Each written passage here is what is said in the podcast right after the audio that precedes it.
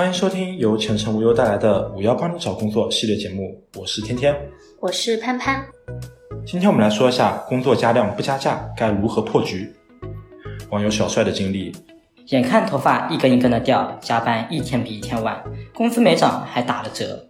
身为一名打工仔啊，我本来已经做好被压榨的心理准备了，但今年也太过分了吧！不仅工作量翻了倍，工资也打了折，老板竟然还想着裁员。公司内部人心惶惶。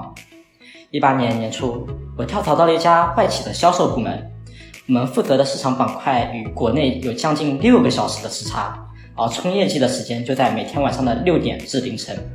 虽说公司没有硬性加班吧，但却有条潜规则：每个月的业绩指数要达标，而光在正常的工作时间里完成一半的指标都难。因此，软性加班成为了我们业务部的潜规则。近期，我们负责的市场受到了一定影响。之前业绩排在末尾的同事们纷纷被发了劝退单，部门内人心惶惶。那你目前的想法是什么呢？当前环境下，跟随离职绝不可取。外面的工作不一定比当前的工作要好，我在观望机会，一边寻找着新工作，一边调整着当前工作的种种问题。同时，我也在完善自己的简历，准备随时投身于下一份工作。很少有人的一生会顺风顺水，当逆境来袭，就看谁能在逆境中依旧冷静地寻找突破口。从小帅的故事中可以总结整理以下几点供大家参考：即使身处逆境，心态也不能崩。大环境的氛围能影响到一个人的精神状态，身边突如其来的环境变化，从而导致的风险系数加大，也许会让你感到不安，甚至乱了手脚。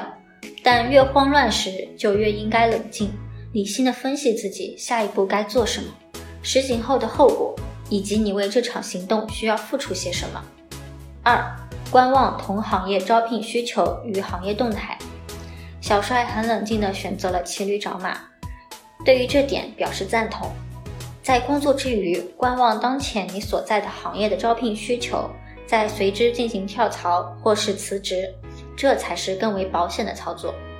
第三，总结竞争核心力，随时准备好开始面试。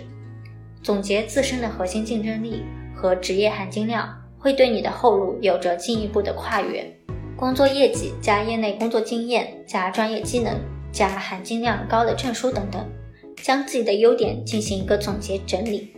即使公司将小帅裁员了，他也随时准备着投入求职之路。对自己的长处心知肚明，就是对自己职业生涯的一种负责。我们再来说说负担。如果公司已经将你纳入裁员名单，那就代表你很有可能面临一段空窗期。从生活开销、各项贷款，还有些突发性的开销计算入手，留出必须的生活经费。在这段艰难的时光里，要穷养自己。巨大的工作量、不成正比的工作薪酬、裁员危机，也许会给你带来生活上的种种压力。锦囊君希望，当你感觉自己的负担过大时，请及时的调节抒发压力。